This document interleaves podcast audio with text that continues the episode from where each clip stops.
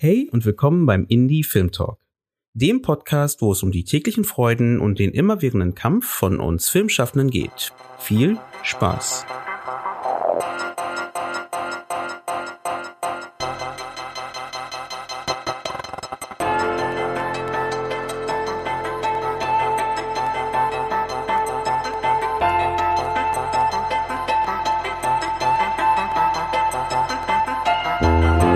Schön, dass ihr eingeschaltet habt beim Indie Film Talk Podcast und bei dieser Sonderfolge vom Indie Film Talk Podcast, welche in Kooperation mit der DFFB, der Deutschen Film- und Fernsehakademie Berlin, entstanden ist. Heute dreht sich alles um das Thema alternative Fördermöglichkeiten oder eben auch die Förderstrategie. Also wie kann man vielleicht auch ohne staatliche Unterstützung halt seinen Film fördern. Ich finde das Thema super spannend, weil es halt immer noch sowas ist, wo ich denke, da kann man noch mehr den Blick drauf werfen und auch so uns als allgemein sogar als Gesellschaft irgendwie dafür sensibilisieren, halt vielleicht auch Filmprojekte anders zu fördern.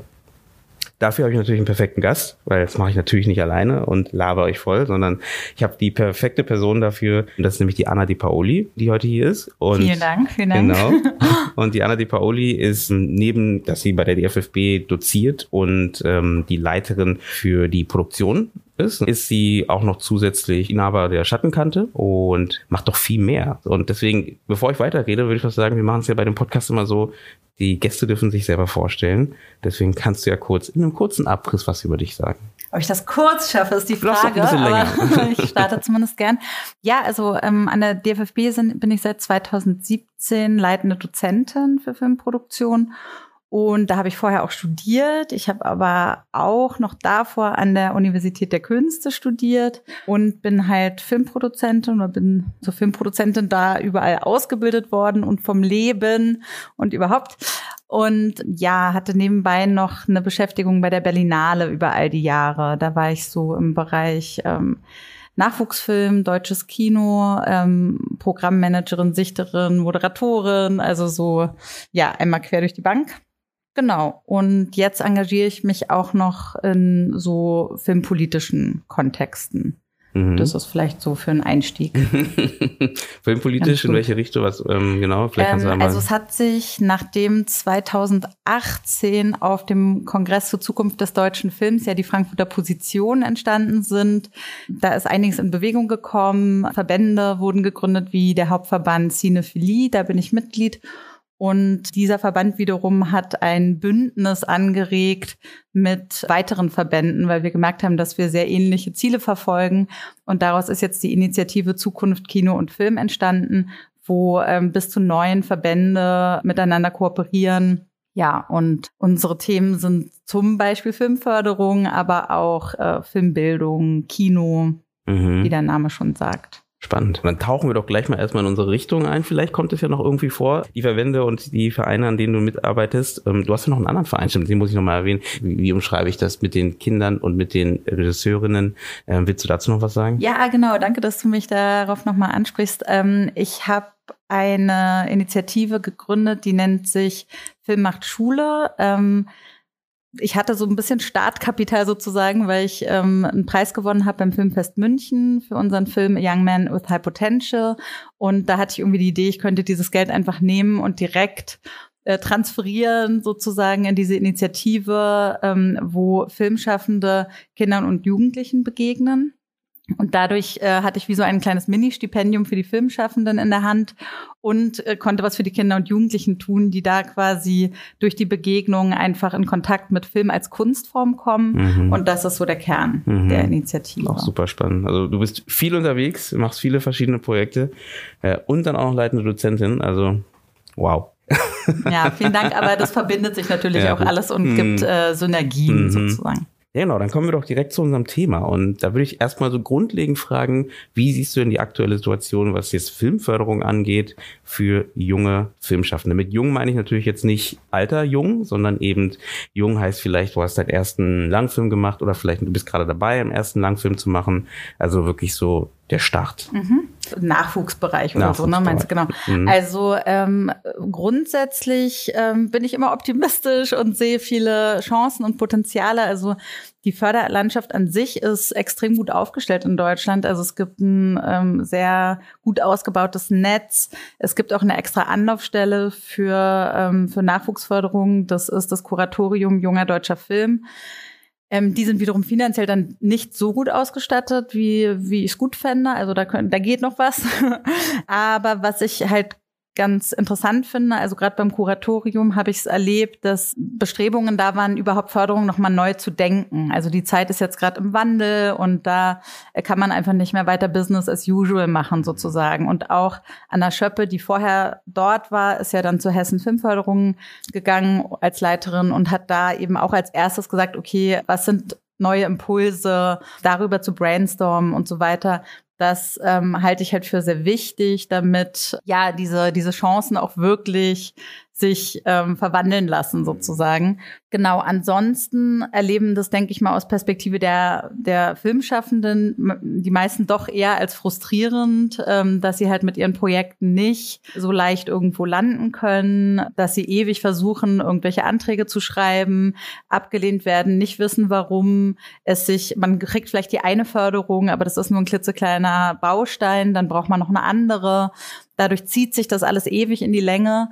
Und ja, das ist natürlich dann für die kreative Energie sozusagen absolutes Gift. Und ja, das sind so ähm, parallele Realitäten sozusagen. Momentan ist ja auch, kann man, kann man durchaus sagen, der gesamte deutsche Film ist in einer großen Krise. Und was ich so von den Strategien halte, da rauszukommen und welche Rolle da junge Filmschaffende spielen können, ähm, vielleicht kommen wir da noch im Gespräch irgendwie mm. drauf. Ja, aber genau, gibt es da schon Bestrebungen, dass man halt die Zeit minimiert oder verringert? Hast du davon was mitbekommen, dass man halt, genau wie du sagst, ist ja ein großes Problem, dass man halt in diese Förderschleife gerät und wartet und wartet und wartet und mit seinem Projekt selber nicht wirklich weiterkommt. Gibt es da Bestrebungen, dass da sich was ändert? Ja, es gab jetzt einige kleine Signale, wie das zum Beispiel häufigere Deadlines ähm, sind. Aber das ist dann sowas wie statt zwei, drei oder statt drei, vier oder so. Das ähm, ist sicherlich gut, ist ein Tropfen auf den heißen Stein, aber aus anderen Ländern kennen wir das, dass es wirklich fluide Einreichmöglichkeiten äh, gibt, also wo dann innerhalb von acht Wochen entschieden wird. Und das gibt natürlich eine ganz andere Planungssicherheit. Also wenn sowas ähm, perspektivisch möglich wäre, jetzt nur ein Punkt auf diese Zeitfrage, ähm, wäre das natürlich ein Riesenschritt nach vorn. Da hast du ja dann theoretisch den Punkt schon mal aufgemacht, ähm, warum es vielleicht wichtig ist, sich für alternative Filmfördermöglichkeiten zu interessieren oder sich mal damit zu beschäftigen, egal ob als Produzent selber oder vielleicht auch als Filmschaffender selber. Was wären denn so Punkte, wo du sagst so, okay, also wieso sollte man das denn vielleicht? Also hast du da nochmal mehr Punkte, wo du sagst, so, man muss diesen Blick mal wagen als äh, deutschsprachige filmschaffende Person, um halt eben seine Filme eben vielleicht auch schneller produzieren zu können. Mhm. Ja, ich glaube, das Haupt- oder das wichtigste Stichwort sind die Handlungsspielräume, die man sich dadurch eröffnet. Also wenn man jetzt gar nicht auf diese Deadlines immer nur hinarbeitet, sondern so ein bisschen autark wird und seinen eigenen, seine eigenen Strukturen schafft, dann ja, macht man sich ein Stück weit unabhängig und eröffnet sich dadurch Freiräume. Das ist eigentlich ja wahrscheinlich sogar der Hauptgrund, ähm, neben der Zeit so, so zu agieren. Auch da äh, gibt es natürlich dann auch wieder eine Kehrseite und verschiedene Probleme, die damit einhergehen und so. Ja, können wir vielleicht auch nochmal später ausführen. Vielleicht noch mal ganz kurz zu dieser Krise oder noch mal daran anknüpfend. Ich glaube, dass oder meine große Sorge ist, dass in der Krise sozusagen ähm, noch stärker der Play it safe Modus äh, eingeschaltet wird. Also dass noch stärker darauf fokussiert wird, vorab auszumachen, ob ein Film eventuell erfolgreich sein könnte, dafür dann Parameter heranzuziehen, die halt irgendwie Sicherheit äh, vermitteln, wie zum Beispiel, dass es schon eine bestehende Marke ist oder dass bestimmte bekannte Persönlichkeiten vor der Kamera stehen und so weiter und so fort. Und darüber diskutieren wir viel und das hat sich auch schon seit längerem, zeichnet sich das ab in verschiedener Form. Also es gibt ja zum Beispiel die brancheneigene Förderanstalt, das ist die FFA. Die haben sich sozusagen so Mindestschwellen gegeben, die überhaupt erstmal den Zugang ermöglichen, dort einzureichen. dann ähm, spricht jetzt auch die BKM von ähm, einer Spitzenförderung, also dass eben auch Projekte möglichst schnell dahingehend evaluiert werden, ob sie wirklich vielversprechend in Anführungsstrichen sind, was auch immer das heißt, aber ein großes Publikum erreichen zu können, vielleicht oder eine kulturelle ähm, Relevanz zu haben und so. Und ähm, beim Medienboard äh, liest man ja auch jetzt äh, in der Zeitung öfters mal dieses Zitat von Kirsten Newhus mit ähm, Tenet, Netflix und Petzold. Das ist ihre, ihre Förderstrategie. Und das wiederum würde ich jetzt als Nachwuchs äh, sehr ausladend, als sehr ausladend empfinden. Also diese, diese Trias, aber auch eben das Wort Spitzenförderung und ähm, es gilt ja. aber schon eher für Deutschland, ne? Also, ähm, also Erfolg in Deutschland, oder? Also es geht jetzt nicht um internationalen Erfolg, weil wenn man da guckt, was gefördert wird ähm, und was es äh, international an Filmprojekten gibt, da fliegen auch viele Sachen raus, die auch hier schon auch von jungen äh, Filmschaffenden, nehmen wir das Thema Genre zum Beispiel, mhm. was erstmal es extrem schwierig hat, hier in Deutschland gefördert zu bekommen. Weil ich, ich finde es immer lustig, dass man immer von eben dieser, diesem Erfolg spricht, aber wirklich nur national denkt, meiner Meinung nach. Ja, da, äh, triffst du natürlich bei mir genau einen, einen wunden Punkt, weil, ähm, weil ich mich ja selber auch in meiner Arbeit als Produzentin ähm, sehr, mit sehr oft mit Stoffen beschäftigt habe, die genreaffin sind, sage ich jetzt mal. Und an der Förderung würde wahrscheinlich niemand zustimmen, dass die dafür nicht offen sind. Aber das ist meines Erachtens nach so ein bisschen so ein Checkbox-System. Also so, ja, Genre ist willkommen und es gibt aber kein tiefergehendes Verständnis dafür. Es gibt die Kultur nicht. Weswegen wir halt auch ähm, diese Initiative für Macht Schule zum Beispiel gestartet haben, weil es braucht einfach eine ganz andere Filmbildung, eine ganz andere Kultur, um wirklich ähm, Projekte ähm, an ihren selbst gesetzten Zielen messen zu können und auch in ihrem Kontext sehen zu können. Also sehen zu können, was ist ein ähm, herausragender ähm, Buddy-Horrorfilm oder sowas. Das, ähm, genau, da gibt's auf jeden Fall, es gibt so eine Art ähm, Parole, dass auch gerne Genrefilme eingereicht werden dürfen, aber in der Praxis ist es nicht so, ähm, noch nicht so richtig mit Leben gefüllt. Und unabhängig jetzt vom Genre, also ganz generell stimme ich dir zu, dass, ähm, dass wir hier so ein bisschen in einem selbstreferenziellen System arbeiten. Also nehmen wir die kulturelle Förderung BKM, was ja an sich eine schöne Sache ist. Dort gelten halt als Erfolgskriterien zum Beispiel dann ähm, eine Lola zu gewinnen oder ähm, im Berlinale-Wettbewerb zu laufen. Das sind ja nun aber auch wieder BKM geförderte Veranstaltungen. Und ich will das nicht kleinreden oder so. Das ist, das sind beides schöne Erfolge. Nichtsdestotrotz ist, bleibt es dann so ein bisschen äh, auf sich selbst bezogen und schlimmstenfalls so ein bisschen selbstgenügsam. Mhm. Und ähm, da fehlt so ein bisschen manchmal der Transfer oder der Sprung oder die Strahlkraft wird ja auch häufig benutzt, diese Vokabel ähm, nach draußen. Mhm. Und das ähm, sag jetzt nicht nur ich, als weil ich so fies bin und stänkern will, sondern das hat ja selbst Monika Grütters ähm, gesagt, dass sie findet, dass Aufwand und ähm, Ertrag dann nicht so richtig im Verhältnis steht momentan. Ja, und jetzt, wenn du es mir gestattest, sage ich, kann ich ja noch ein bisschen Eigenwerbung machen. nee, aber einfach ähm, zum Beispiel, weil du meintest Genre, also wir hatten ja mit unserem Film Der Samurai wirklich ähm, exzeptionelle Präsenz im Ausland. Also der lief auf über 100 Festivals, hat über 20 Preise gewonnen und da gibt sozusagen eine ganze, auch wieder wie so eine Art Parallelexistenz, die jetzt aber nicht unbedingt ähm, dazu führt, dass dann wir jetzt es leichter hätten, mhm. ein neues Projekt dieser Art anzuschieben. Woran liegt es? Ja, das ist halt nicht ähm, ein bisschen außerhalb der Wahrnehmung der, also da ist die Kluft zu groß zwischen den Filmschaffenden und den direkt mit Film und Filmentwicklung befassten Leuten und den Leuten, die ähm, in, der, in den Förderungen Entscheidungen fällen. Also oft, äh, beim BKM zum Beispiel gibt es ja Juries, die Fachjuries sind. Ähm, trotzdem ist eine Art von Einflussnahme oder ähm, oder auch einfach nur ein Einfluss ohne Einflussnahme, um es ein kleines bisschen wertneutraler zu sagen, ist halt zu spüren. Also Juries kriegen ein bestimmtes Briefing, worauf sie achten sollen und so. Und ähm, ja, und halt diese, diese generelle ähm, Risikoaversion, diese generelle Liebe zum Bekannten und Bewerten sozusagen, die ist einfach sehr, sehr ausgeprägt in, in unserer Kultur generell und eben auch in diesen Institutionen.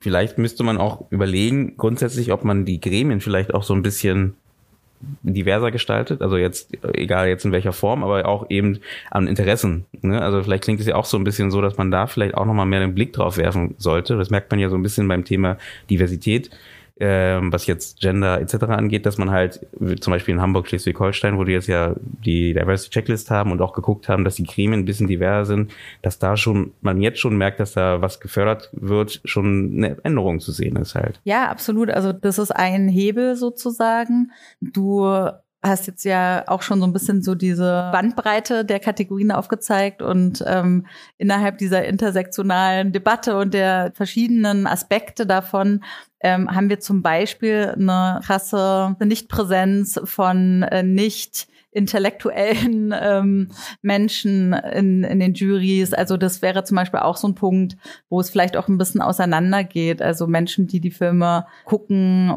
und äh, die, die entscheiden, was überhaupt äh, auf die Leinwand kommen mhm. soll. Mhm. Also ähm, ja, nicht, dass die einen jetzt alle intellektuell sind und die anderen nicht und überhaupt nicht, dass das jetzt äh, per se was Gutes ist. Aber ähm, ja, du hast völlig recht, dass einfach so diese Durchmischung nicht gegeben ist. Und vor allem halt wirklich auch der Sachverstand. Also es klingt hart, aber ähm, es macht einen riesen Unterschied. Also wirklich eine Filmkultur zu haben, viele Filme gesehen zu haben, viele Filme ganz spezifischer ähm, Couleur gesehen zu haben, um dann darüber befinden zu können, okay, hat jetzt dieses Projekt in der speziellen Hinsicht ähm, Qualitäten oder ist noch quasi entwicklungsfähig. Nutzen wir das auch als Anknüpfungspunkt, um da mal den Blick eben zu alternativen Produktions- oder besser gesagt Fördermöglichkeiten zu lenken. Weil, wie gesagt, die Filmförderung gibt es und das ist, wie wir schon gesagt haben, grundsätzlich ein gutes Tool. Ich glaube, das, das sehen wir beide so.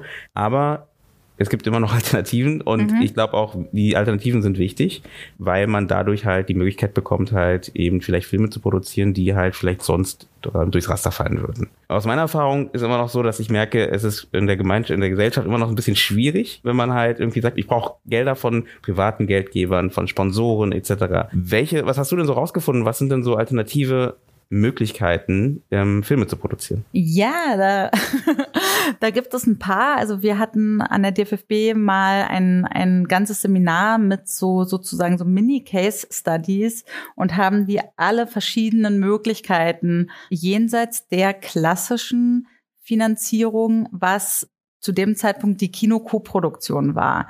Also es gab zwischen 2013 und 2019, würde ich es jetzt mal so als das unmittelbare Umfeld von diesem Seminar benennen, war die Kinokoproduktion so das absolute Standardfinanzierungsmodell.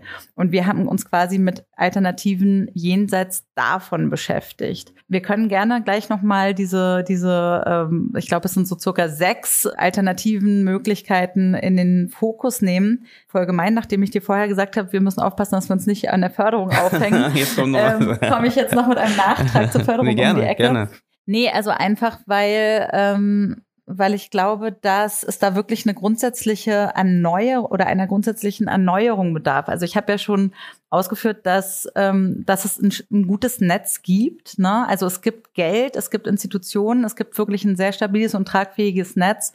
Aber ich habe manchmal so das Gefühl, das ist wie, wenn man so äh, auf den Markt geht und man lässt das Ganze Obst, das frische äh, links liegen, mhm. weil schon so viele Dosen Ravioli im Netz liegen. Mhm. So, also da ist einfach sehr, sehr viel ähm, Potenziale werden da eben nicht gehoben und ähm, es fängt damit an, einfach ganz grundsätzlich Film als Kunstform zu sehen und wertzuschätzen. Und ähm, in Bezug auf die Förderung haben wir außerdem das Problem, dass die kulturellen und wirtschaftlichen Anforderungen an die jeweiligen Projekte permanent verquickt sind.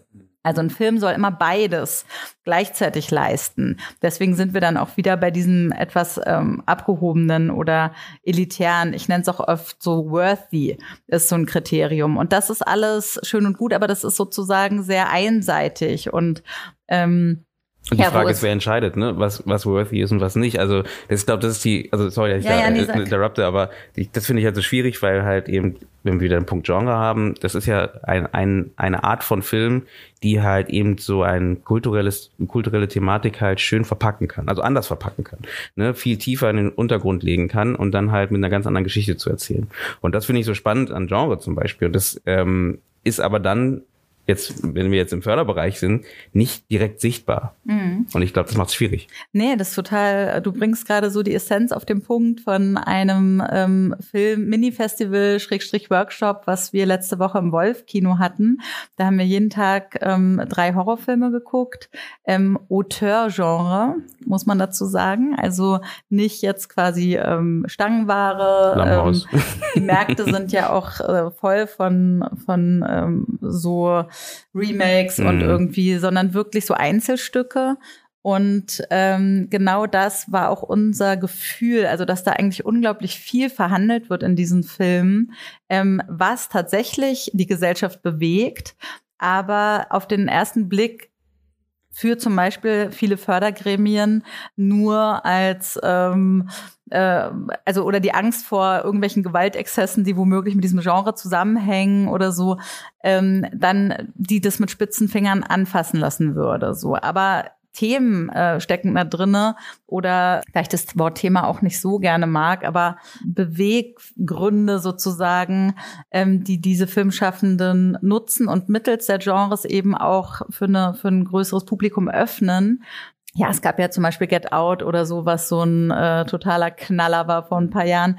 Und äh, jetzt gerade ist ein neuer Film äh, rausgekommen, der heißt Antebellum, auch mit äh, Rassismus als Thematik das zieht einem die Schuhe aus. Also es ist wirklich äh, sehr sehenswert, aber auch äh, hart. Ich finde ja das also, schön, das, das unterstützt ja auch den Film in dem Sinne, dass halt Leute vielleicht reingehen. Das finde ich ja so schön an, auch wieder an Genre in dem Fall, dass ähm, du damit die Möglichkeit schaffst, dass Leute in den Film gehen, die vielleicht auf den ersten Blick mit dem Thema nichts zu tun haben aber ähm, durch dieses Genre halt reinkommen, ähm, die Genre-Tropes zwar drin sind, deswegen abgeholt werden, aber dadurch halt das Thema halt irgendwie einsaugen und mitnehmen nach Hause und trotzdem vielleicht drüber nachdenken.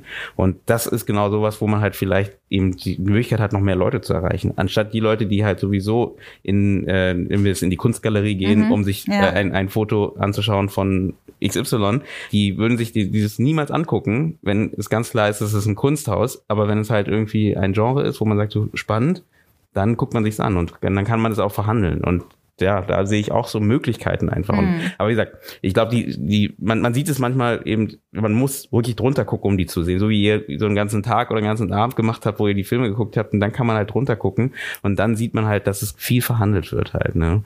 Da gebe ich dir definitiv recht. Ja, auf jeden Fall. Und ähm, ein anderes Problem ist auch Ästhetik und Form sind ähm, bei uns absolut unter ähm, be beachtet sozusagen.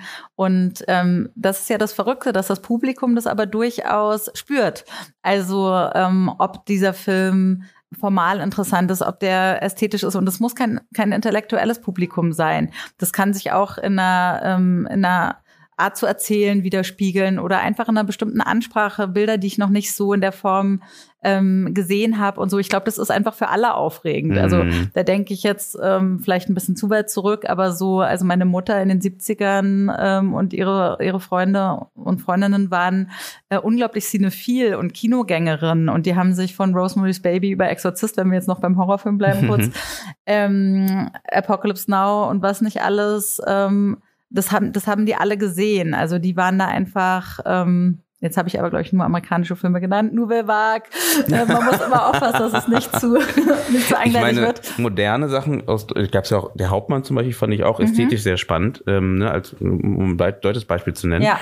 Ähm, und da merke ich auch, dass, also es passiert auch was, aber es finde ich auch noch viel zu wenig, ne, dass mhm. man halt wirklich diesen Aspekt, weil wir, wir, schreiben halt kein Buch, sondern wir genau. machen einen Film. Ne? Und Exakt. ich glaube, das sollten wir als Filmschaffende auch im Hinterkopf haben und da den Blick, gebe ich dir vollkommen recht, mehr draufwerfen. Genau, und das spielt halt ähm, leider in der, in der Begutachtung und unserer auch sehr textlastigen Einreichungen keine angemessene Rolle. So. Und äh, ja, das ist schade. Und deswegen, genau, kommen wir zurück zu den Handlungsspielräumen, die wir uns eröffnen wollen und den kreativen Freiheiten. Und da gibt's ja nun wirklich eine unfassbar lange Liste von Filmen, die eben ohne jegliche Förderung entstanden sind oft, muss man sagen, mit Filmhochschulen im, im Hintergrund. Das macht es natürlich einfacher. Ähm, es gibt aber auch manche, die es wirklich komplett ähm, auf eigene Faust sozusagen mhm. durchgezogen haben. Und da war jetzt einfach regelmäßig in der letzten Dekade, sage ich mal, ähm, waren da super große Innovationspotenziale. Meine Güte, das klingt immer nach so einer Wirtschaftssprache. Aber ähm, da waren einfach aufregende Sachen dabei und ähm, die haben so sehr stark Aufmerksamkeit erregt. Die haben belebt.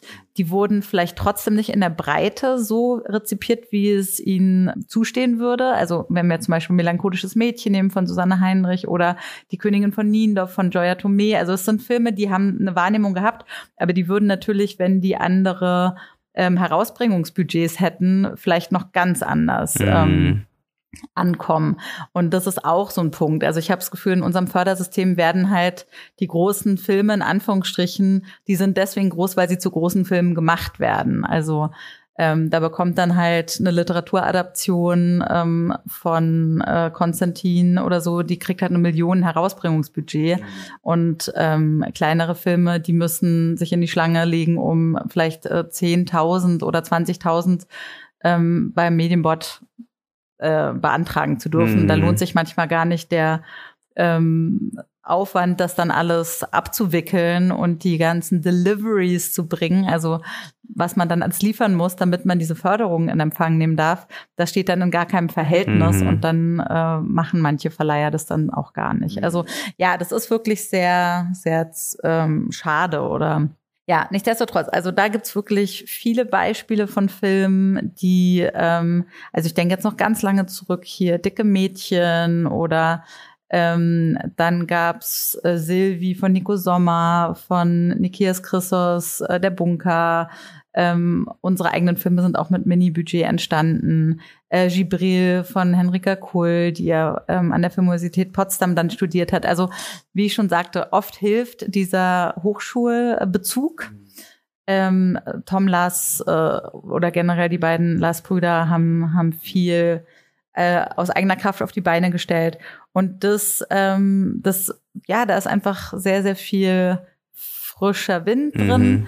Ähm, aber es ist eben auch immer so an der Grenze zur Selbstausbeutung und ähm, manche Dinge sind ja dann auch durch den Mindestlohn und so was was total richtig ist und gut ist, aber eben auch noch schwieriger und eben auch doch ein bisschen teurer dann auch geworden. Mm. Aber was kann man tun, wenn man jetzt, also du hast keine Senderförderung bekommen, du hast keine Co-Produktion mit irgendeinem Kino oder eben äh, kein, noch kein Verleih und, äh, und noch keine ähm, Spritze aus ja. äh, vom, vom Staat bekommen.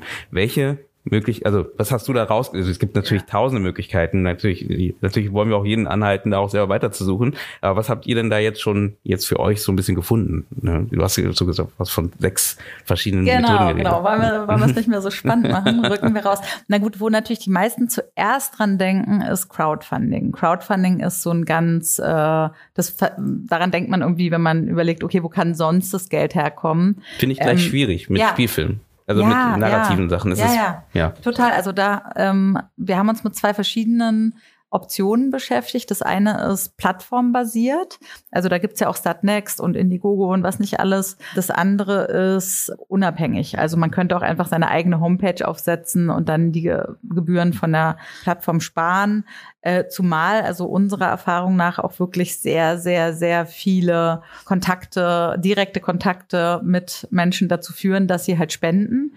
Dann können sie auch direkt aufs eigene Konto spenden, so ungefähr. Also ähm, typischerweise passiert das jetzt nicht komplett von selbst oder wird so ein Selbstläufer, gerade nicht, wenn man also nicht auf schon eine bestehende Marke zurückgreifen kann oder ähm, im fiktionalen Bereich eben auch ähm, nicht so stark mit Themen arbeiten kann, wie zum Beispiel beim Dokumentarfilm. Ähm, auch sonst ist es oft eher so eine Art Add-on. Also ist jetzt nicht die Finanzierung, wo man äh, komplett sein, ähm, sein Budget mit zusammenbekommt. Also nur um das sozusagen offen zu machen, damit, damit ihr so eine ungefähre Größenordnung habt. Also beim Samurai zum Beispiel haben wir, glaube ich, 15.000 Dollar ähm, gecrowdfundet. Und da hatten wir schon einige sehr erfolgreiche Kurzfilme weltweit eben auch auf Festivals und mit Preisen in, in einem ähnlichen Segment. Also es war so ein bisschen diese LGBTQ und äh, und halt diese äh, Genre-Nische diese beiden waren wir sozusagen schon bekannt und haben die ganz gut bespielt und hatten da auch Leute, die, die wollten, dass wir einen weiteren Film machen und so weiter. Trotzdem war das fast direkter Kontakt und das war sehr, sehr, das ist einfach unglaublich aufwendig. Also das ist so das Hauptmanko am Crowdfunding ähm, dass es sehr viel Arbeit macht. Gleichzeitig würde ich sagen, hat sich die Zeit auch ein bisschen gewandelt. Also heutzutage sind wir durch die Technik ähm, besser imstande, kleine Videos zu drehen und sowas, also was so eine Kampagne irgendwie am Laufen hält. Und wir sind vielleicht auch ein bisschen, haben ein bisschen weniger Berührungsängste, machen weniger Aufwand mhm. deswegen und so. Ähm, das kann man schon irgendwie auch ganz gut nutzen. Plus das große Pro für Crowdfunding ist, dass eben man sich schon äh, mit seinem Publikum frühzeitig in Kontakt setzt und vielleicht auch neue Publika erschließt und ja, einfach so eine Followerschaft direkt mit dem Projekt irgendwie verbindet. Sauberwort, also, Audience Building, ja. Genau. ja, das ist so im Groben und Ganzen das Crowdfunding. Weiterer Punkt, das hast hattest du auch schon, glaube ich, so ein bisschen angedeutet, ist Private Equity. Also ähm, wirklich Geld von Privatpersonen für Filme zu bekommen, das ist hierzulande sehr unüblich. Also das mag die mangelnde Risikofreudigkeit sein, das ist die nicht oder sehr unausgeprägte Cinephilie, also das generell, ne, die Liebe zum Film ist nicht so groß, da würde ich vielleicht mit einem Fußballprojekt vielleicht dann noch eher Chancen haben oder so, da muss man so ein bisschen gucken, wo da die Leidenschaft sitzt und wie man da vielleicht eine Brücke schlagen kann. Aber ja, potenziell ist es ja trotzdem möglich. Also man kann irgendwie daran denken, dass, wenn es auch wieder im erweiterten Familienkreis ist, vielleicht ist es jemand, die würden einem jetzt nicht einfach das Geld ähm, für zum, zum äh, Verfeiern äh, mhm auf den Tisch legen, aber, aber, vielleicht, wenn man anklopft und sagt, hey, für einen Film brauche ich irgendwie 30.000 oder so, vielleicht ist es auch nur eine Zwischenfinanzierung, also das kommt dann zurück, dadurch sparen wir aber Kosten, weil wir keinen Bankkredit aufnehmen müssen oder was auch immer. Mhm. Also so in dieser Art gibt es schon ähm, Möglichkeiten und Beteiligungen und ja, bei sehr sozusagen kommunikativen äh, Personen, also da kriegt man dann halt doch auch mal mit, das ist jetzt das absolute Klischee, aber dass äh, die Zahnärztin äh, investieren würde in einen Film oder so. Ne? Ist, in also, Amerika sagt man ja genau das, ne? dass halt ne, Zahnärzte sind die besten Freunde von, von Filmschaffenden, weil die halt gerne in ein kulturelles Projekt investieren, um sich natürlich auch selber bei ihren Freunden äh, auch gut dastehen zu lassen. Also hin oder her, jeder hat was davon, ist ja, ja. voll okay. Ja. Ähm, und äh, andersrum halt hilft es dem Filmschaffenden halt da seinen Film zu produzieren. Ja. Ich habe in Deutschland das Gefühl, dass man so ein bisschen Sorge vor dem Recoupment hat halt, ne? Weil, Absolut zu Recht. Ja, es ist also. ja üblich, dass eben das Geld eben, also am Ende nichts nichts bei rauskommt, das falsche Wort, aber eben was jetzt monetär angeht, weniger rauskommt. Dementsprechend sind die Leute natürlich sehr viel vorsichtiger, wenn du hingehst und sagst, ja, dieser Film wird aber einschlagen wie eine Bombe. Genau.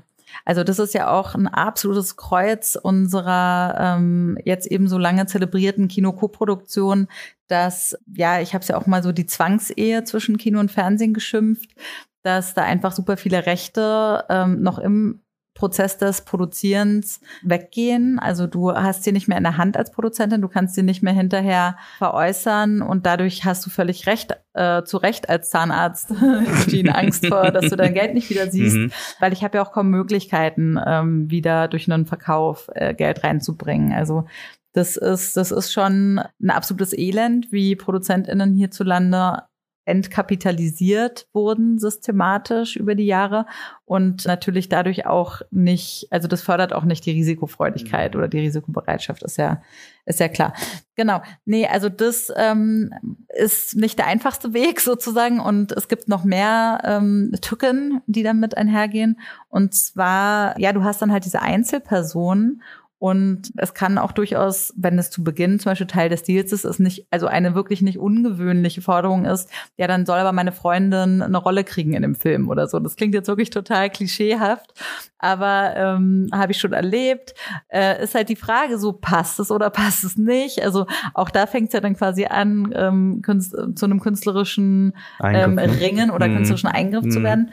Und ja, dann ganz generell ist es, gilt es in solchen Arbeitsverhältnissen halt wirklich ganz klare Bedingungen zu definieren, weil sonst kann halt noch ein Tag vor Dreh oder so die Person schlechte Laune kriegen und das Geld halt abziehen. Also das ist da, glaube ich, die Hauptherausforderung, dass man dann ein Vertragswerk hat, was das wirklich sehr, sehr gut absichert. Aber was zum Beispiel auch ganz nett sein kann, ist sowas wie ähm, ein Catering oder so, dass jemand einem sowas finanziert. Also das sind so Sachen, das ist für die Leute greifbar. Das kostet trotzdem fünfstellige Beträge und ja, hilft auf jeden Fall viel, wenn man da ja, schlau, ja. Hm. Ne, Geld in die Hand bekommt.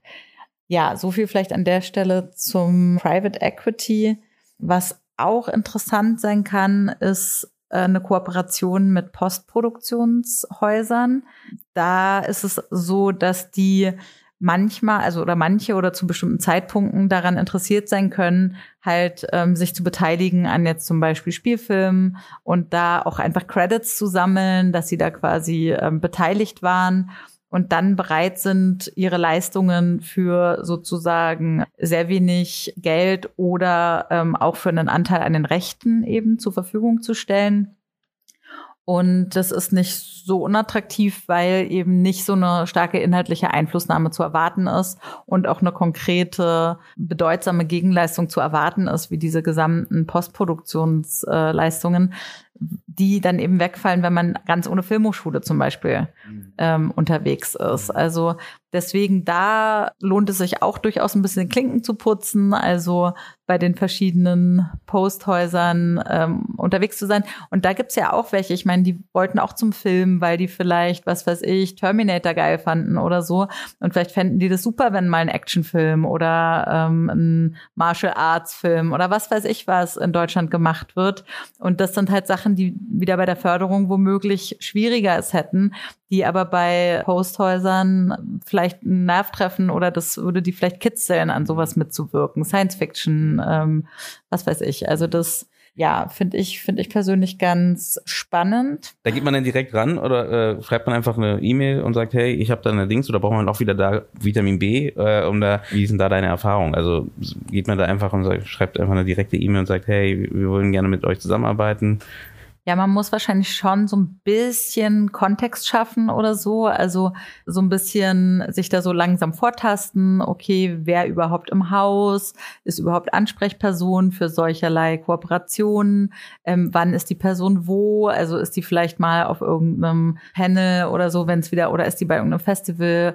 Ähm, dann kann man die vielleicht mal kurz live da ansprechen vorausgesetzt Corona lässt zu, dass man sich da ein bisschen mehr live begegnet, ne, dass man da so ein bisschen sich, sich ranband. Ansonsten, wenn man schon irgendetwas vorzuweisen hat, super kleiner Schnipsel mögen das sein oder so, aber was so ein bisschen so ein Hingucker ist, ja, das kann auch nur so ein GIF sein oder so, das macht natürlich auch nochmal die Mail attraktiver. Also, ja, wie schafft man es da halt so den, so eine, so eine Aufmerksamkeit zu catchen. Wovon ich dringend abraten würde, ganz generell, ist Bücher oder sehr liebevoll ausgearbeitete, aufwendige Dokumente ähm, per Mail einfach ähm, ungebeten irgendwo hinzuschicken, weil nichts schmerzt mehr, als wenn die da in der Mailbox versauern.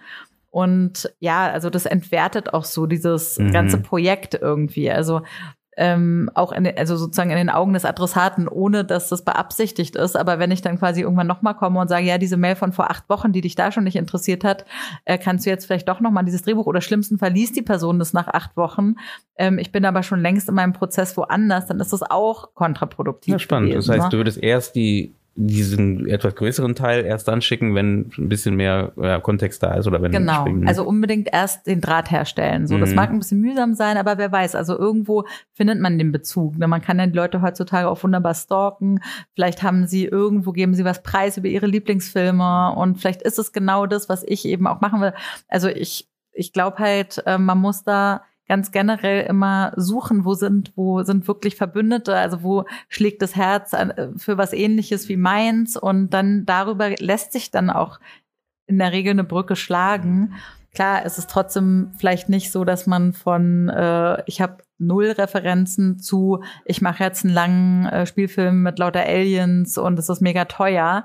Also da gibt's vielleicht dann irgendwie noch so Zwischenstufen oder so. Aber selbst da, also wenn man da was sehr Kurzes im Sinn hat, vielleicht hilft das Postproduktionshaus. Da bin ich schon sehr optimistisch und auch ähm, ja ganz angetan von der Offenheit so der der Kolleginnen. Aber man muss einfach offen sein. Ich glaube, das gilt ja egal, auch wenn du einen, einen Schauspieler oder Schauspielerin im Kopf hast und äh, da gilt es ja ähnlich, ne, dass man da manchmal den Nerv trifft, weil die Person, wenn man ein bisschen geguckt hat und die Person genau so einen Film mal machen wollen würde, weil man das mal mit aufgeschnappt hat oder ähm, einfach das Interesse vielleicht an diesem Thema, an diesem Genre einfach schon mitbekommen hat, dann ist diese Anfrage vielleicht besser da aufgehoben, weil einfach die Person einfach sagt so, ja, ich, äh, ich wollte sowieso schon mal und da habe ich die Möglichkeit und ich glaube, da, genau wie du sagst, da gibt es da die Möglichkeit. Das ist natürlich spannend, da irgendwie diese, diese Ko äh, Kooperation zu schaffen dadurch. Also einfach wirklich da die Ohren spitzen so, ne? Also zum Beispiel habe ich mal bei einem Gespräch mit der Bavaria oder mit den Bavaria Studios gehört, wie gering eigentlich die Auslastung ist dieser Studios. Also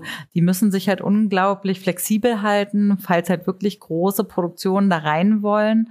Und ähm, das klang für mich so, wie wenn ich Student an der, an der HFF München wäre, als ob ich da einfach mit meinem Camper vorm Studio warten würde, bis die sagen, okay, übers verlängerte Wochenende könnt ihr rein, weil da wird jetzt nicht mehr Hollywood anrufen. Mhm.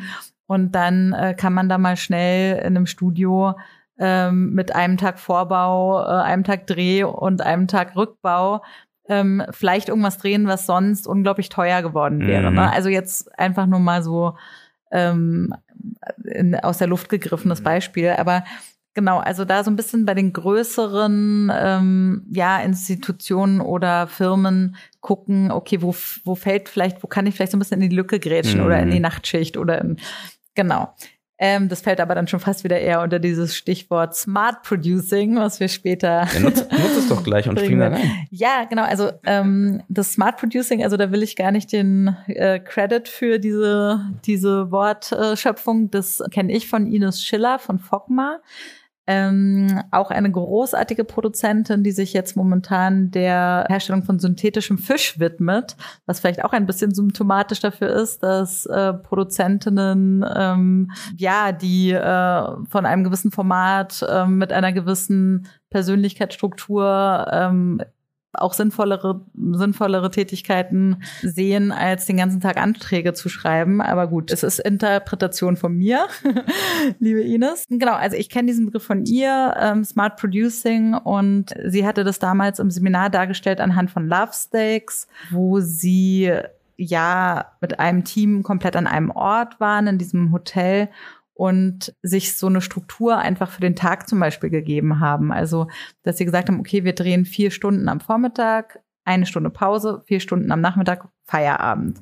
Das ist aus Sicht von einer ähm, normalen Arbeitnehmerin vielleicht ganz normal, aber beim Filmdreh ist es schon äh, ja ein entspannter Drehtag und die haben halt gemerkt, dass sie da ganz andere, also ganz anders kreativ werden können, dass sie die Leute eben nicht bis zur Erschöpfung äh, die ganze Zeit äh, innerhalb dieses Drehs gefordert haben, sondern es gibt eben auch eine Art Nicht-Dreh Zeit, wo so wieder so eine Art Balance hergestellt wird und so weiter. Das hatten die sich auch ein bisschen vom Theater abgeguckt, so hat Ines uns das beschrieben. Und das kann halt manchmal dazu führen, also jetzt nur als ein Beispiel, wie strukturiere ich einen Drehtag, dass wir einfach viel mehr schaffen oder viel künstlerisch besseres Material zutage fördern, ähm, als wenn wir immer den etablierten Pfad gehen. Also ein Drehtag muss so und so aussehen, der muss so und so anfangen, der muss erstmal zwei Stunden Lichtaufbau am Anfang haben und so weiter. Also sich da ganz grundsätzlich zu lösen von so Ideen, so müsste es sein oder das ist der normale Weg oder ähm, Common Sense, sage ich auch häufig, ist ähm, ist, äh, ist absolut ratsam. Also anderes Beispiel ist auch oft die Teamgröße. Also wir haben unseren Abschlussfilm Dr. Ketel, der hatte nun ähm, nicht eine, sondern ich glaube über 40 Locations. Da war dann halt die Entscheidung, es wirklich konsequent mit einem Mini-Team von fünf Leuten zu drehen. Und fünf Leute ist dann, sind dann halt fünf Leute und nicht 15 und nicht 25. Also die Idee, ein kleines Team zu haben, haben viele, aber dann entwickelt sich das halt so langsam dann doch hoch. Ne? Und ähm, das wäre halt nicht gegangen. Also dann hätten wir den Film nicht geschafft. Man muss dazu sagen, dass Dr. Kittel ja auch ein Western ist. Ne? äh, dementsprechend, nee, also deswegen spannend, dass ihr das mit ja. so fünf Leuten hingekriegt habt, weil wenn man jetzt denkt, okay, vielleicht ist es ein Projekt, wo man weniger Leute braucht, wenn man weniger ausleuchten muss, etc., dann ist es klar, dass man halt so dreht, aber bei dem Projekt besonders, glaube ich. Aber du meinst nicht unseren Kurzfilm, den ähm, ja. The Boy Who Kill, den ja, postapokalyptischen. Ne? Ja, ja, ja, nee, da waren wir ein paar mehr Leute. nee, du meinst, was du meinst, ist so ein bisschen so ein äh, Neo-Noir, nennen wir ja, den. Ja, stimmt, stimmt. Ähm, ja. Ich habe nicht gesehen, glaube ich. Langer Spielfilm, ähm, das Gesundheitssystem ist zusammengebrochen, dadurch durchaus äh, von aktuellem Interesse und ein Mann arbeitet im Untergrund als Arzt. Mhm. Es wird sich aber herausstellen, dass er gar kein Arzt ist. Also es hat auch noch so einen Konflikt von ähm, Legitimation und Berufung mit da drin. Und Amanda Plummer spielt die weibliche Hauptrolle. Sie ist so eine Sicherheitsagentin, die ähm, auf ihn dann angesetzt wird, weil er ja eben kriminell wird, um mhm. seiner seiner Arzttätigkeit danach gehen zu können. Habe ich vor drei Jahren gesehen oder erst ganz spät. Aber ja. darauf gehe ich trotzdem ein und sage, der sieht aufwendiger aus, als man denken würde, wenn man mit, mit wenn man hört, dass ihr mit fünf Leuten gedreht habt. Auf jeden Fall. Also ja. da war zum Beispiel auch Stichwort Ästhetik ähm, ein Trick, dass wir den ähm, relativ schnell entschieden haben, in Schwarz-Weiß zu drehen. Das hat auch gepasst zur Dystopie. Ein Jahr danach wurde, glaube ich, Oh Boy gedreht. Da ist es äh, auch schwarz-weiß. Das passt dann wieder aus anderen Gründen. Aber jedenfalls bin ich mir relativ sicher, dass das auch ein Move war, um ja einfach ein kleines Production Value sozusagen so ein bisschen zu verschleiern, weil das ähm, macht schon sehr viel aus, wenn wenn die Farben einfach wegfallen und dadurch wirkt es ähm, konzentriert, während sonst es halt Aufwand bedeutet, um ein Farbkonzept halt wirklich konsequent durchzuziehen. Und das hätten wir uns jetzt zum Beispiel nicht leisten können. Da hängen dann auch andere Dinge dran, wie Kostüm. Wir haben entschieden, was wir auch ikonisch fanden und für den Film passend, dass die Figuren quasi sehr, sehr also fast immer das Gleiche tragen. Außer eine Figur, da, da ist es gebrochen. Die darf sich sozusagen so paradiesvogelmäßig verändern. Aber ähm, da braucht man dann wieder Leute, die bereit sind, sich aus ihrem eigenen Koffer anzukleiden. Ähm, damit meine ich jetzt nicht unbedingt die eigenen Klamotten, aber die ohne Garderobiere am Set sich, äh, sich selber anziehen oder sowas. Und genau, also das sind dann so, da kommen, da kommen die Dinge so zusammen. Also mit wem arbeite ich, wie arbeite ich, dass ich das auch vorher alles genauestens bespreche und offenlege, mhm. weil sehr unangenehm kann es werden, wenn es Leuten nicht klar ist. Mhm. Aber ansonsten ist, glaube ich, alles möglich. Also auch Amanda Plummer ist nicht davor zurückgeschreckt, als ich ihr gesagt habe, du, äh, du wirst dann im Klappstuhl auf der Karl-Marx-Straße sitzen und irgendwie Instant-Kaffee trinken dann äh, hat sie trotzdem gesagt, okay. Und sie ist mit normalem Tarif äh, mit dem Flugzeug hergeflogen und so weiter. Mhm. Ähm, also wenn sie das kann, so warum nicht auch ja, andere? Ja, das stimmt, das stimmt. Das heißt, theoretisch gesehen, dieses Smart Producing könnte man auch so sehen, dass es ähm, Kosten minimieren. Mhm. Ne? Also, dass du halt einfach nicht so viel Budget brauchst, was natürlich auch gut ist ne? bei der äh, Vorkalkulation, dass du halt einfach schon weißt, okay, ähm, ich kann das auch kompakter halten. Und da wäre es ratsam halt einfach, so, ich versuche gerade nochmal so eine, mhm, so eine ja, ja. Klammer zu machen, ähm, dass man halt sich wirklich Gedanken macht und sich nicht auf die alten Muster, äh, dass sie nicht die alten Muster vertraut, sondern sagt, hey, welche Möglichkeiten gibt's denn noch und was kann ich noch angehen? Vielleicht auch Muster von anderen Bereichen vielleicht zu nehmen und zu sagen, wir machen das. Das finde ich gar nicht so schlecht. Und bei Lovesticks finde ich auch noch besonders, weil Lovesticks ist ja auch noch ein Projekt, was eigentlich durch diesen Improvisationscharakter schon äh, ausladender hätte sein können. Ne? Und da sich dann dieses, dieses Vertrauen in, dieses, in diese Art und Weise zu drehen, äh, zu, reinzusetzen, ist schon schwierig, glaube ich. Und da äh, Chapeau, dass man gesagt hat, wir ziehen das durch und wir machen das und dann auch noch den Effekt hatte, dass es auch noch wirklich geholfen hat. Halt, ne? Genau. Und ähm, es ist sozusagen kein un organisches Kosten minimieren oder sowas, sondern das Wichtige ist halt wirklich den Kern und das Herz des Projekts äh, rauszufinden, um dann zu gucken, okay, was ist eigentlich mein Pfund? damit maximal zu wuchern und was brauche ich, um damit maximal wuchern zu können. Und ähm, dann gucken, okay, und welche Kosten sind dabei unvermeidbar? So würde ich quasi eher so den Weg beschreiben, damit es halt auch wirklich eben nicht als Beschränkung, sondern als Fokussierung und so maximal sich auf den Kern stützen so ist. Und das wäre ja dann hier bei Love Stacks auch eben genau genau auf diese Improvisation zu setzen und wie schaffe ich einen Rahmen, wo die möglichst lebendig werden kann. Genau, also das, ähm, ja, es hat was mit Konzeption und Rahmen schaffen mhm. zu tun. Genau, das wäre so dieses äh, Smart Producing. Ähm, wenn wir aber trotzdem noch weiter beim Geld bleiben, also wo kann das bisschen Geld? Jetzt weiß ich, warum du Smart Producing ans Ende setzen wolltest.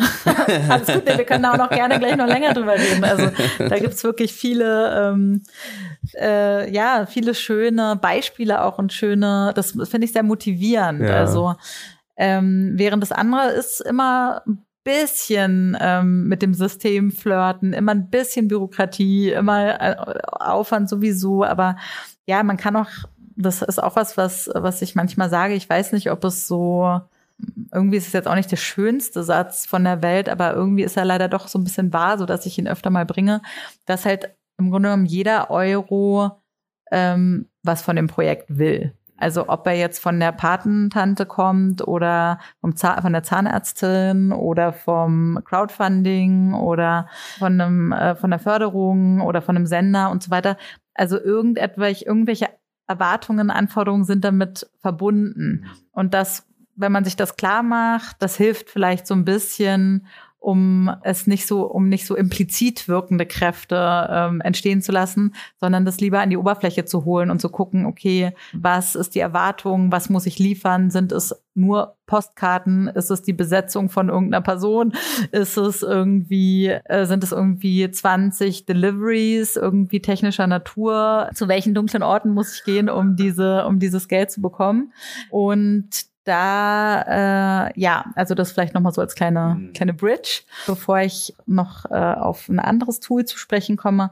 Das ist ähm, Referenzmittel, also auch eine ziemlich feine, feines Förderinstrument an sich, weil es quasi ähm, retrospektiv den Erfolg eines Referenzprojekts äh, belohnt. Mhm. Das kann ein Erfolg auf Festivals sein, wobei es da eben auch Listen gibt und so weiter, die vielleicht auch nicht mehr so ganz up-to-date sind.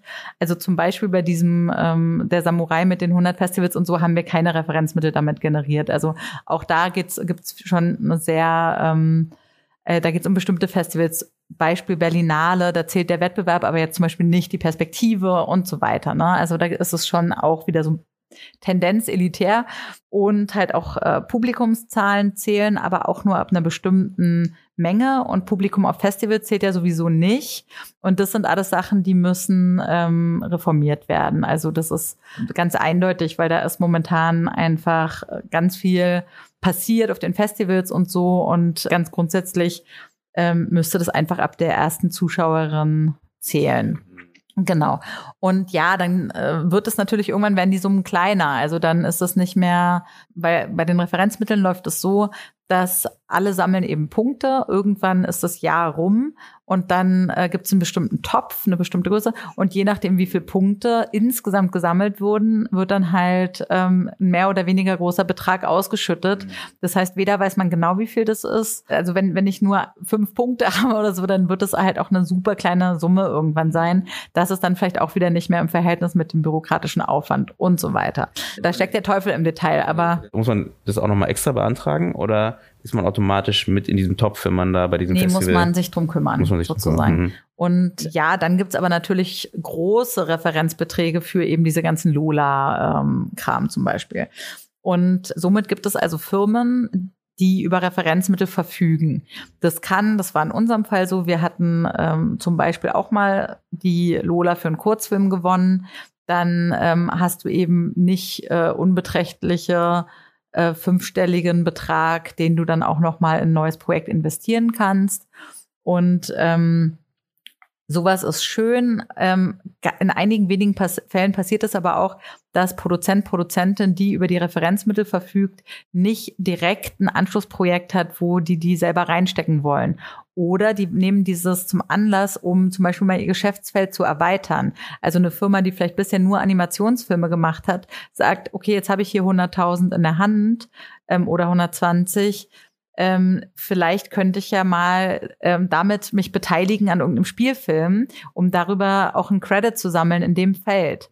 Ähm, auch das, auch dafür gibt's Beispiele. Also ähm, da lohnt es sich schon sozusagen auch ein bisschen on track zu bleiben. Also ähm, wer hat jetzt gerade Referenzmittel bekommen, was sind das für Firmen, was haben die für ein Profil, könnte das, was ich mache, vielleicht deren Profil passen oder das Profil, oder was ich vorhab, oder das Profil erweitern und dann halt auch wieder das Gespräch suchen. Und es ist natürlich so ein bisschen Trial and Error und mag jetzt erstmal nicht so vielversprechend klingen, aber es passiert eben doch immer mal wieder, dass da eine Kooperation auf Basis von Referenzmitteln mhm. zustande kommt. Da gibt's auch noch so einen kleinen Clou, also ich hoffe, ich bin jetzt nicht zu detailliert, aber ich denke immer so, ja, wenn jemand sowas vorhat, dann ist es vielleicht gut, äh, so viel wie möglich darüber zu wissen.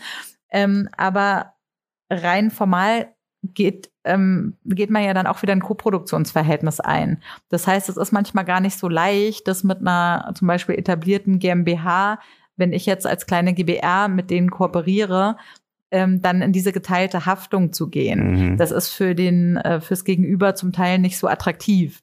Und ähm, da muss man dann auch Vertragskonstruktionen finden, ähm, die das möglich machen, was wieder ein bisschen Aufwand bedeutet und äh, ja, nur dass keiner sagt, Anna hat gesagt, das mit den Referenzmitteln ist, äh, ist der goldene Weg und jetzt ist doch wieder Arbeit nee, du oder gesagt, kompliziert. Es, es, gibt ja echt verschiedene, ähm, ja. Ne? also deswegen ähm, gibt es irgendwo eine Liste, wo man halt diese äh, die geförderten sehen kann? Ja, also das genau. kannst du bei der FFA quasi einfach äh, sehen. So ist total interessant. Also kann ich empfehlen, da mal da mal einen Blick reinzuwerfen sozusagen. Genau. Und ähm, dann gibt es noch ähm, so ein bisschen Film als Kunstform, habe ich ja gesagt. Also wenn man in der Richtung äh, Kooperationen schließt, kann man eben auch an Kunstförderungen denken und Stiftungen und ähm, ja, wer jetzt zum Beispiel keine Drehbuchförderung gekriegt hat, vielleicht ist diese Autorin aber als Künstlerin auch passend vom Profil her für ein, für ein Stipendium oder so. Dann würde das quasi einen ähnlichen Zweck potenziell theoretisch erfüllen können. Dann gibt's auch die Möglichkeit, wirklich ähm, zu gucken, okay, ist das, was ich hier mache, ähm, ist es vielleicht was, was partiell später auch in einem Museum ausgewertet werden könnte oder wo ich vielleicht als Nebenprodukt noch was für eine Galerie oder so produzieren könnte oder ähm, hat das eigentlich einen starken Bezug zum Theater? Könnte ich da vielleicht auch ein bisschen ähm, auch wieder durch eine Kooperation entweder Kosten abpuffern, indem ich da zum Beispiel drehen kann, oder eben ähm, sogar einen finanziellen Beitrag bekommen. Mhm. Also ähm, finde ich auch wirklich ein, ähm, sehr wichtig, weil alles, was mit so Kooperieren zu tun hat, ist eigentlich immer eine Win-Win-Situation, wie du es schon ähm, vorhin gesagt hast. Also beide Seiten profitieren davon. Man kommt so ein bisschen raus aus diesem äh, Mief der eigenen Branche und ähm, meistens entstehen jenseits vom Geld noch gibt es eben noch zusätzliche künstlerische Impulse. Also sei es ähm, SchauspielerInnen, sei es über die Drehorte, sei es ähm, einfach äh, ja in der Begegnung jetzt zum Beispiel beim Museum mit der anderen Kunst. Also vielleicht öffnet das irgendwas für mein Projekt. Also wo ich, wo ich vielleicht noch andere Kunstformen, was weiß ich, Lasershow oder sonst was in meinen Film integriere und das ähm, und was Drittes entsteht, was Neues entsteht. So, das ist ja mal cool. Wie, wenn du gerade von Kooperieren sprichst, Sponsorships. Du ja auch auf deiner Liste. Und ähm, da ist ja auch eine ganz klare Kooperation entsteht da, bloß mit dem mit dem Haken, dass halt Werbung mit in deinen Film, in deine Geschichte mit reinkommt. Wie stehst hm. du denn dazu? Ähm, ich glaube, bei den Kurzfilmen und so, also da gibt es kaum welche, die komplett auf Sponsorings verzichten. Also irgendwie, ähm, auch da gibt es, glaube ich, genug Möglichkeiten, Firmen zu finden, die zu einem passen. Und dann hat man vielleicht Müsli-Sponsoring oder sowas. Also das ist jetzt erstmal nicht so verwerflich, glaube ich. Oft wird es ja dann auch da wieder äh, spezifisch besprochen. Also ist es ein Logo im Abspann oder ist es vielleicht nur eine Nennung im Abspann? Die meisten Firmen, mit denen ich zu tun hatte, die waren auch ziemlich offen. Also niemand hat gesagt, ich will jetzt mein Logo äh, auf Seite 1 super fett, äh, sondern wenn wir zum Beispiel gesagt haben, wir haben übrigens einen Abspann ganz ohne Logos, der ist rein textbasiert, dann war es halt so. Ne? Mhm. Ne? Also dann wollten die auch zum Teil, haben die sogar so viel ästhetisches Verständnis gehabt, dass sie gesagt haben, ja, dann wollen wir jetzt da auch nicht rausstechen mit einem cool. pinken Logo oder mhm. so, wenn alles schwarz-weiß ist. Also das war, ähm, das ist, glaube ich, ganz erprobt und so ganz eingespielt. Ähm, Product Placement ist nochmal so, ein, äh, so eine Stufe weiter sozusagen. Auch da, ich meine, irgendein ähm, E-Bike soll deine Figur vielleicht fahren, dann ähm, vielleicht ist es wichtig, welches oder vielleicht ist es für dich okay oder drei, vier Firmen kommen in Frage, dann ähm, ja, dann fährt er halt auf einem bestimmten. Also das wäre dann auch äh, okay, sage ich jetzt mal. Und dann ist halt so die nächste Stufe und ich habe das Gefühl, das ist jetzt gerade was, was auch durch diese Amazon Prime und also so ein bisschen so dieses Markieren von Produkten. Also ich nenne es Branded Content. Ich weiß aber ehrlich gesagt nicht, ob das so der Fachbegriff ist in der Branche, aber halt wirklich dieses Gefühl, also du guckst einen Film und vorne ist das Logo des, dieser Firma und sonst nichts. Und dann hast du den Film. Also als ob dieser Film quasi so zum Markenuniversum gehören würde. Und das kann man sich eben mit diesen, ich meine, Amazon ist jetzt ein Beispiel, weil die ja eben auch ein Geschäftsfeld haben, was nichts mit Film zu tun hat, ne? Aber ähm, das könnte auch quasi noch extremer sein. Also irgendeine Tonschuhfirma oder Autofirmen machen das öfter mal, ne? Dass sie dann Mercedes oder so, dass sie dann sagen, ähm, äh, genau, du, theoretisch ist es ein Film, ein ganz normaler Film, aber dann ist es halt branded Mercedes, äh, wo man denkt, man guckt, was ist natürlich für die Reichweite vom Film natürlich auch gar nicht so schlecht sein kann. ja, das ist halt, also aus Perspektive des Unternehmens ist es, passt es, was da entsteht, in mein Markenuniversum. Das können die natürlich leichter beurteilen, wenn das Produkt schon da ist. Aber manche sind tatsächlich auch weil es eben aus deren Perspektive nicht so eine horrende Summe ist, ähm, will ich das so on spec sozusagen zu finanzieren und im schlimmsten Fall halt nicht ihr Logo vorne drauf zu packen, aber im schlimmsten Fall musst du dann auch die 20.000 oder ähm, den sechsstelligen Betrag oder sowas wieder zurückzahlen. Das wäre natürlich schlecht. Also da so so versucht man sich natürlich nicht aufzustellen. Ich hatte zwischendrin mal gehört vom Weiß Magazine, dass die sowas äh, angedacht haben und so weiter. Also da das kommt vielleicht in Betracht für Marken, die äh, für die Filmschaffenden selber ähm, aus irgendwelchen Gründen attraktiv sind oder die, wie du gesagt hast, die Reichweite ähm, steigern. Also das wäre dann quasi so der Grund, ähm, diese Partnerschaft einzugehen. Und ähm, ja, also gerade wenn wir jetzt von Tonschuhen oder Auto sprechen oder so, ich glaube, dann müssen einfach auch sehr, sehr große Beträge ähm, über den Tisch geschoben werden, damit manche Filmschaffenden sich das vorstellen können. Ähm, ich, ja, ich weiß es nicht. Also normalerweise müsste das komplett gegen meinen Ethos sein, sozusagen. Aber da ich es noch nicht sozusagen voll erforscht finde, will ich erstmal, bin ich erstmal, beobachte ich es erstmal neugierig, mhm. sozusagen. Also ja, ich, ich könnte mir halt einfach durchaus vorstellen, dass es Firmen gibt, ähm, mit denen ich mich ausreichend identifiziere, um das dann okay zu finden, das Logo nach vorne zu packen, statt in den Abspann, wo ich es ja sonst auch ohne große äh, Not hingepackt habe. Und wenn es eben keinerlei Product Placement im Film, also wenn der Film trotzdem komplett für sich steht, was vielleicht die Schwierigkeit ist, das dann auszuhandeln. Also wo, was sind, ich könnte mir vorstellen, dass es über Ausschlussprinzipien funktioniert. Also was darf auf gar keinen Fall in diesem Film gezeigt werden, mhm. weil dann würde er nicht mehr passen zu dieser Marke und so. Vielleicht gibt es da einzelne ähm, glückliche Fügungen, wo sich, äh, wo, wo das mal miteinander gut einhergeht. Also Weiß ist ein schönes Beispiel, weil die haben das ja auf deren Seite auch. Also die ähm, arbeiten ja sehr viel damit und äh, Intel als Beispiel ähm, unterstützt dann manche Projekte, die nicht unbedingt was mit dem mit mit der Marke zu tun haben. Ja. Ähm, also nicht im direkten in der mhm. direkten Verbindung, aber die sind natürlich dann, wie du schon sagtest, groß zu sehen halt. Ne? Ja. Und ähm, das das ist schon ein stauer Move ich gebe dir recht, natürlich mal beschränkt, können auch dazu führen, dass man halt so, also man muss sich wirklich gut mit der Marke identifizieren können und seine Geschichte oder sein Thema gut damit identifizieren können, so wie die Marke ja auch, aber ähm, einfach nur, damit man sich nicht selber in die Nesseln setzt, wenn ja. die Marke sich danach selber irgendwie in eine, eine komische Richtung bewegt ja. und dann ist man da mit seinem Film mit da drin irgendwie, äh, will man ja wahrscheinlich auch nicht. Da ich meine, es könnte ja auch Greenpeace oder sonst genau, was sein. Ne? Also Viva Con Agua macht sowas auch ganz oft. Ne? Genau, das stimmt. Mhm. Ja, und ähm, woher ich es auch kenne, ist ist, weil, ähm, weil ja manche RegisseurInnen auch ähm, Werbung drehen, um Geld zu verdienen und dadurch manchmal auch einfach eine, eine Firma von innen kennenlernen oder mhm. sich da quasi so auf der persönlichen Ebene eine Kooperation ergibt und dann ähm, eben auch die Möglichkeit, da einen, einen Stoff oder so mal vorzustellen. Und da hat man dann vielleicht schon das Vertrauen oder so. Aber nur, ähm, ja, wir suchen ja eigentlich nach Möglichkeiten, die möglichst vielen Leuten offen stehen. Möglichkeit geben. Und ähm, Beschränkung würde ich da kurz, also wir müssen, wir müssen langsam zum Ende kommen, ja. dass wir unsere eine Stunde haben. Ähm, haben, haben wir alle, alle äh, sechs Punkte schon? Oder? Ich glaube, wir haben sie. Haben wir. Ja. Ich merke, wir könnten stundenlang wir reden. Wir können stundenlang reden. Linus hat behauptet, es wird hier keine Stunde füllen, was ich mir hier notiert habe. da hat er falsch gedacht. Aber er war doch selber schon hier, das weiß er ja, doch selber. Das stimmt.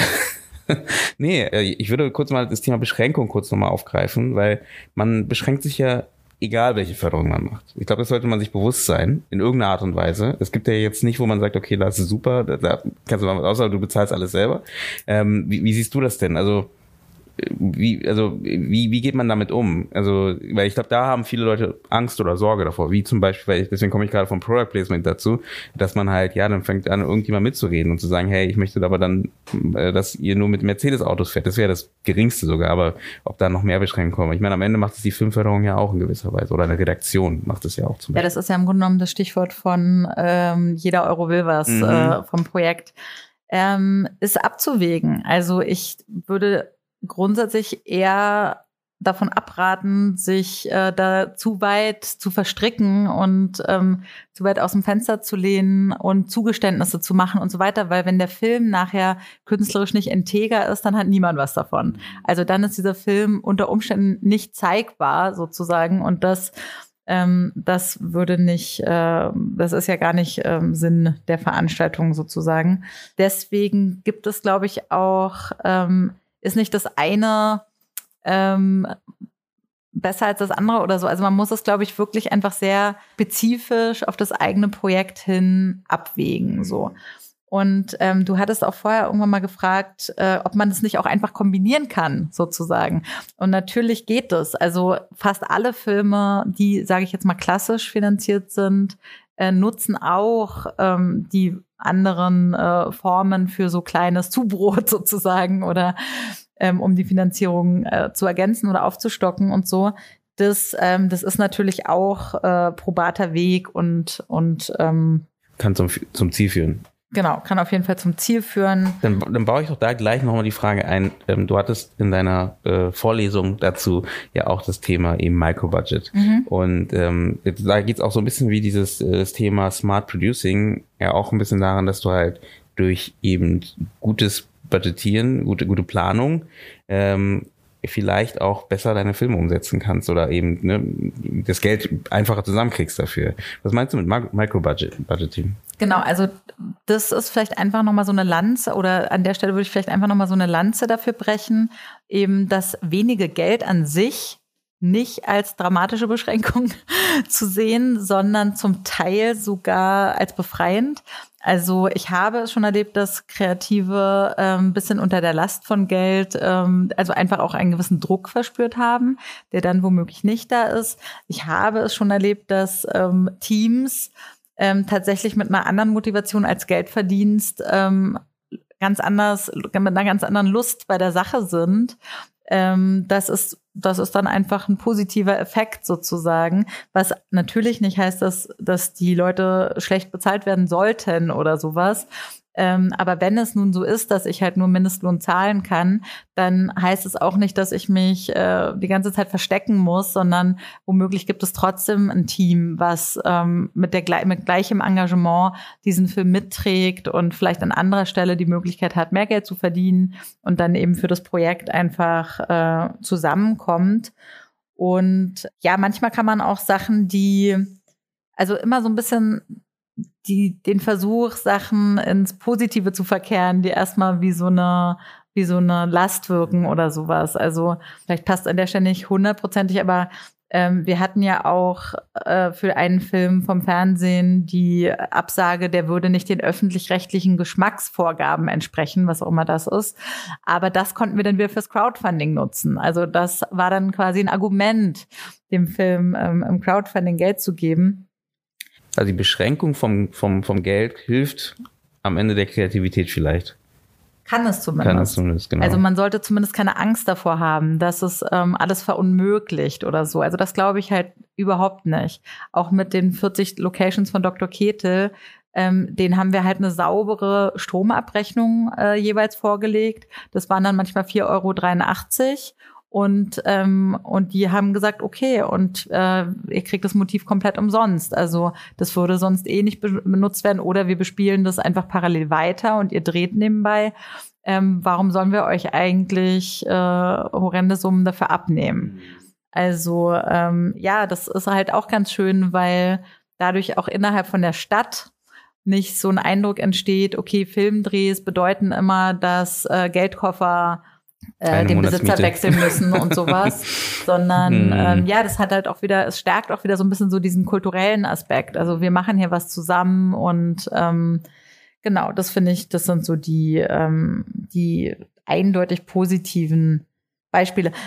Ich, was ich halt wieder ähm, kritisch sehe, ist, wenn, wenn eben bestimmte Finanzierungsformen so zum Standard erhoben werden und so einzementiert werden, wie es halt eine Zeit lang mit der Kinokoproduktion der Fall war. Nun habe ich gehört, dass 2020 wohl kein Euro in eine Kinokoproduktion geflossen ist. Also womöglich ist das vorbei, ähm, was mich jetzt aber auch nicht unbedingt frohlocken lässt, weil was an die Stelle getreten ist, ist wahrscheinlich ähnlich äh, problematisch oder ähm, das hängt dann wieder mit dem Verdrängungskampf und der Hegemonie von den großen Plattformen zusammen.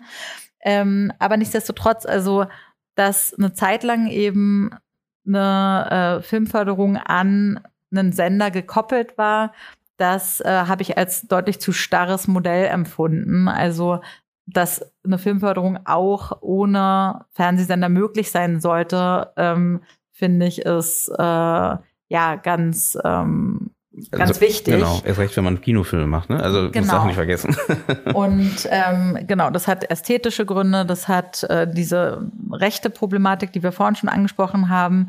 Und ähm, ja, dann halt auch wieder finanzielle Gründe, weil oft eben die finanzielle Ausstattung auch gar nicht entsprechend ist. Ähm, und dann ist es einfach ein, ähm, ein Missverhältnis und äh, ja, dann kommt noch die inhaltliche Einflussnahme dazu und so weiter. Also da stimmt dann einfach irgendwann der Deal nicht mehr. Und ja, jetzt sind wir halt gespannt, wie sich weiterentwickelt. Ähm, und ich würde halt grundsätzlich jetzt die Hörerinnen hier einfach ermutigen, dass sie ihrem Projekt vertrauen, auf den Grund gehen dessen, was, äh, was sie da im Angebot haben sozusagen und versuchen darum herum ähm, was eigenes zu stricken, also so eine eigene kleine, ähm, so ein eigenes Netz. Mhm. Und das kann dann, glaube ich, durchaus sehr tragfähig sein und, ähm, und sehr, sehr weit führen. Also gerade wenn es jetzt, äh, wenn man jetzt noch am Anfang steht und vielleicht seinen ersten Film plant. Also keine Angst vor vor äh, neuen Wegen, so kann der Titel der der Folge heißen. Keine Angst vor neuen Wegen. Offen sein und neue Sachen ausprobieren. Ich glaube, ja, ähm, das, das klingt so ein bisschen, als ob wir da, äh, äh, das ist so unser unser unser Motto dieses Gesprächs, weil ja so so hört es so ein bisschen raus, weil es gibt nicht den Plan, ne, ähm, wie wir äh, jetzt gerade in dieser einen Stunde nochmal äh, äh, rausgestellt hat, wie sich's rausgestellt hat, sondern sondern es gibt viele Möglichkeiten und es gibt auch die Möglichkeiten jetzt bereits ähm, eben nicht nur staatliche Unterstützung zu finden, sondern auch eben mit anderen Möglichkeiten halt zu arbeiten. Deswegen ist es super. Du hast ja schon, du hast sogar schon selbst ein Endwort oder ein Fazit äh, gegeben. Da brauche ich gar nicht mehr so viel äh, machen. Das ist ja schon alles vorbereitet. Deswegen würde ich doch sagen, wir gehen langsam raus und wir haben ja so eine kleine Tradition bei uns, dass wir eine Wildcard ähm, ausgeben. Also das heißt, eine Person, die du empfehlen würdest, die mal hier zum Podcast vorbeikommen sollte. Natürlich muss ich dazu sagen, wir haben noch so viel auf unserem Papier hier. Also ich habe noch, ich bin, auf der ersten Seite von. Oh, oh, wir müssen vielleicht mal, noch mal eine Fortsetzung machen. Genau, das heißt, wir müssten wahrscheinlich so oder so noch mal eine Fortsetzung machen, äh, eine zweite Folge. Würde mich auf jeden Fall freuen. Aber Wen würdest du denn auch empfehlen, der hier mal vorbeikommen sollte? Ja, also ein letzter Punkt fällt mir noch ein, der irgendwie sehr, sehr griffig ist, mhm. nämlich ähm, so kreative künstlerische Partnerschaften. Also es kann ja auch manchmal, so wie in unserem Fall Amanda Plummer, einfach ähm, Darstellerin äh, zu so einer Art von Partnerin werden, dass darüber auch sich wieder Dinge eröffnen und, ähm, und Dinge möglich werden. Wie habt ihr denn Amanda Plummer dazu überzeugt? Äh, wir hatten sie kennengelernt auf einem Festival, wo ein Kurzfilm von uns lief. Sie war in der Jury und sie hat sich dafür stark gemacht, dass der eine lobende Erwähnung bekommt. Und dann ähm, darüber ist so der Draht entstanden. Aber ja, sie hat dann halt auch gleich gesagt, ich würde in eurem nächsten Film mitspielen. Und ähm, gesagt getan. Und ja, und das war halt auch wirklich ernst gemeint, was wir äh, dann halt rausgefunden haben, als wir ihr da so eine lose Blattsammlung mit unseren Ideen hingeschickt haben und, und sie halt, ja, einfach sich als extrem committed und extrem hilfreich und ja eben auch natürlich dem Projekt so eine so eine gewisse Strahlkraft verliehen hat. Und ich glaube gerade in der jetzigen Entwicklung der Marktlandschaft also wo eben sehr sehr viel sich wieder so ähm, äh, fokussiert auf eben große Projekte, mehrteilige Serien, äh, große Firmen. Das ist alles ein Riesenapparat, dass es eben auch gerade für DarstellerInnen ein Reiz sein kann, äh, bei einem kleineren Projekt mitzumachen, einfach freier zu sein, mehr Teil des, äh, der kreativen Entscheidungen zu sein. Mhm. Und ähm, ja, da fallen mir jetzt auch x Beispiele ein, wo das total ähm, äh, toll gelungen ist. Also jetzt vielleicht eins, was gerade ähm, bei Hof in einem Rendezvous lief und für First Steps nominiert ist, ähm, Baby Bitchka, wo Romina Küper auch so ähm, in der Hauptrolle äh, einfach einen sehr, sehr wichtigen Teil des Kreativteams ausmacht. Ähm, Regie ist Anna-Maria Rosnowska und äh, produziert von Tamara Erbe. Ähm, so in dieser Art. Also da kann auch ja, durch, durch eine kreative Kollaboration mit äh, einer Person vor der Kamera oder so kann das Projekt auch so ein bisschen abheben oder so. Also das äh, fiel mir jetzt noch ein. Ansonsten, äh, das passt auch zu dem Film ähm, Nico, wo Sarah Fasilat einerseits produziert, andererseits die Hauptrolle spielt. Und an die dachte ich jetzt irgendwie zum Beispiel auch so ein bisschen als ein Gast, weil die ist jetzt auch gerade bei ProQuote ähm, in den Vorstand äh, gewählt worden. Also die fände ich spannend.